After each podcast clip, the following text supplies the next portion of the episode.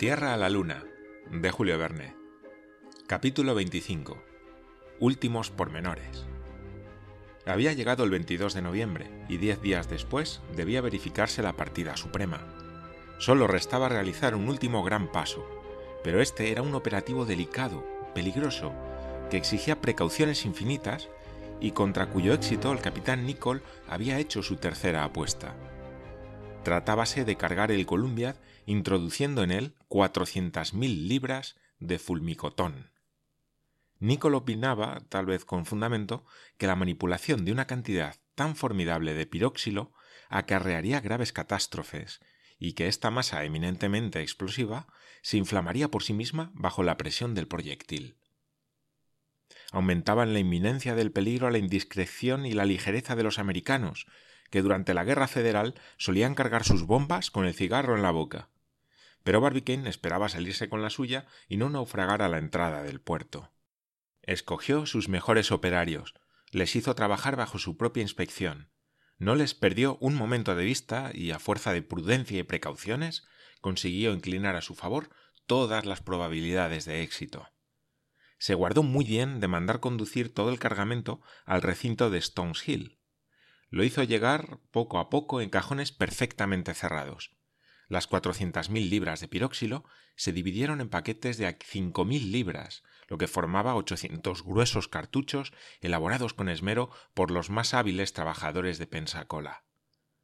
Cada cajón contenía diez cartuchos y llegaban uno tras otro por el ferrocarril de Tampa.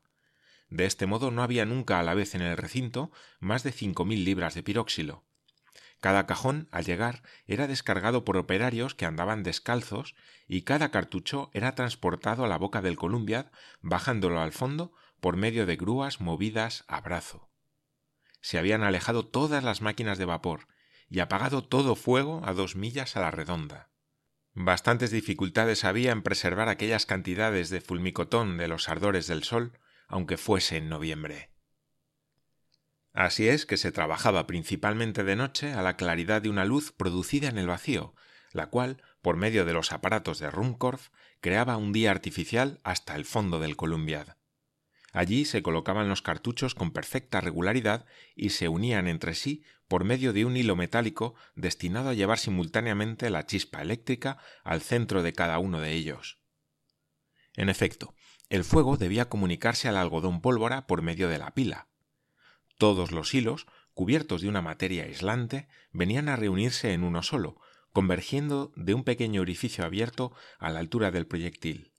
Por aquel agujero atravesaban la gruesa pared de fundición y subían a la superficie del suelo por uno de los respiraderos del revestimiento de piedra conservado con este objeto.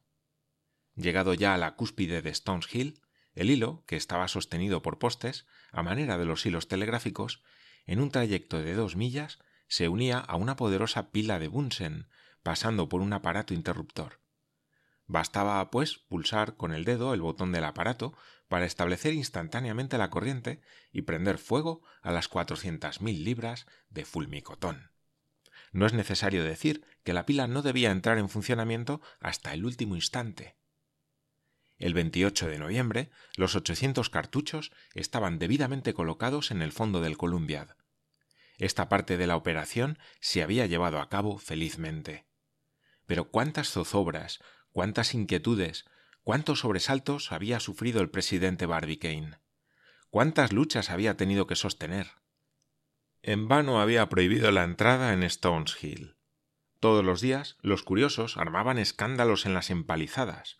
Algunos, llevando la imprudencia hasta la locura, fumaban en medio de las cargas de fulmicotón. Barbicane se ponía furioso, y lo mismo J. T. Maston, que echaba a los intrusos con la mayor energía y recogía las colillas de cigarro que los yanquis tiraban de cualquier modo. La tarea era ruda, porque pasaban de trescientos mil individuos los que se agrupaban alrededor de las empalizadas. Michel Ardan se había ofrecido a escoltar los cajones hasta la boca del Columbiad pero habiéndole sorprendido a él mismo con un enorme cigarro en la boca, mientras perseguía a los imprudentes, a quienes daba mal ejemplo, el presidente del Gun Club vio que no podía contar con un fumador tan empedernido, y en lugar de nombrarle vigilante, ordenó que fuese vigilado muy especialmente. En fin, como hay un dios para los artilleros, el Columbia se cargó y todo fue a pedir de boca. Mucho peligro corría el capitán Nicol de perder su tercera apuesta. Aún había que introducir el proyectil en el Columbiad y colocarlo sobre el fulmicotón. Pero antes de proceder a esta operación, se dispusieron con orden en el vagón proyectil los objetos que el viaje requería. Estos eran bastante numerosos, y si se hubiese dejado hacer a Michel Ardan, habrían ocupado muy pronto todo el espacio reservado a los viajeros. Nadie es capaz de figurarse lo que el buen francés quería llevar a la luna. Una verdadera pacotilla de superfluidades. Pero Barbicane intervino, y todo se redujo a lo estrictamente necesario. Se colocaron en el cofre de los instrumentos varios termómetros, barómetros y anteojos. Los viajeros tenían curiosidad de examinar la Luna durante la travesía, y para facilitar el reconocimiento de su nuevo mundo, iban provistos de un excelente mapa de Bier y Modler, mapa selenográfico, publicado en cuatro hojas, que pasa, con razón, por una verdadera obra maestra de observación y paciencia. En dicho mapa se reproducen con escrupulosa exactitud los más insignificantes pormenores de la porción del astro que mira a la Tierra, Montañas, valles, circos, cráteres, picos, ranuras se ven en él con sus dimensiones exactas, con su fiel orientación y hasta con su denominación propia, desde los montes Dorfel y Leibniz, cuya alta cima descuella en la parte oriental del disco, hasta el mar del frío, que se extiende por las regiones circumpolares del norte. Era, pues, un precioso documento para los viajeros porque les permitía estudiar el país antes de entrar en él, Llevaban también tres rifles y tres escopetas que disparaban balas explosivas y además pólvora y balas en gran cantidad. No sabemos con quién tendremos que habérnoslas, decía Michel Ardan. Podemos encontrar hombres o animales que tomen a mal nuestra visita. Es, pues, preciso tomar precauciones. Además de los instrumentos de defensa personal, había picos, azadones, sierras de mano y otras herramientas indispensables, sin hablar de los vestidos adecuados a todas las temperaturas, desde el frío de las regiones polares hasta el calor de la zona tórrida. Michel Ardan hubiera querido llevarse cierto número de animales, aunque no un par de cada especie de todas las conocidas, pues él no veía la necesidad de aclimatar en la luna serpientes, tigres, cocodrilos y otros animales dañinos. No, decía Barbicane, pero algunas bestias de carga, toros, asnos o caballos, harían buen efecto en el país y nos serían sumamente útiles. Convengo en ello, mi querido Ardán, respondía el presidente del Gun Club. Pero nuestro vagón proyectil no es el arca de Noé. No tiene su capacidad ni tampoco su objeto. No traspasemos los límites de lo posible. En fin, Después de prolijas discusiones, quedó convenido que los viajeros se contentarían con llevar una excelente perra de caza perteneciente a Nicol y un vigoroso perro de Terranova de una fuerza prodigiosa. En el número de los objetos indispensables se incluyeron algunas cajas de granos y semillas útiles. Si hubiesen dejado a Michel Ardan despacharse a su gusto, habría llevado también algunos sacos de tierra para sembrarlas. Ya que no pudo hacer todo lo que quería, cargó con una docena de arbustos que, envueltos en paja con el mayor cuidado, fueron colocados en un rincón del proyectil. Quedaba aún la importante cuestión de los víveres, pues era preciso prepararse para el caso en que se llegase a una comarca de la Luna absolutamente estéril. Barbicane se lo arregló de modo que reunió víveres para un año. Pero debemos advertir, para que nadie se haga cruces ni ponga en cuarentena lo que decimos, que los víveres consistieron en conservas de carnes y legumbres reducidas a su menor volumen posible bajo la acción de la prensa hidráulica y que contenían una gran cantidad de elementos nutritivos. Verdad es que no eran muy variados, pero en una expedición era preciso no andarse con dengues y zalamerías. Había también una reserva de aguardiente que se elevaba a unos cincuenta galones, unos doscientos litros, y agua nada más que para dos meses, pues según las últimas observaciones de los astrónomos, nadie podía poner en duda la presencia de cierta cantidad de agua en la superficie de la Luna. En cuanto a los víveres, insensatez hubiera sido creer que habitantes de la Tierra no habían de encontrar allí arriba con qué alimentarse. Cerca del particular, Michel Ardan no abrigaba la menor duda. Si lo hubiese abrigado, no hubiera pensado siquiera en emprender el peligroso viaje. Por otra parte, dijo un día a sus amigos, no quedaremos completamente abandonados de nuestros camaradas de la Tierra, y ellos procurarán no olvidarnos. Claro que no, respondió J. T. Maston. ¿En qué se funda usted? preguntó Nicole. Muy sencillamente, respondió Ardan. ¿No quedará siempre aquí el Columbia? Pues bien, cuantas veces la luna se presente en condiciones favorables de cenit, ya que no de perigeo, es decir, una vez al año a poca diferencia, no se nos podrán enviar granadas cargadas de víveres que nosotros recibiremos en día fijo? ¡Hurra! ¡Hurra!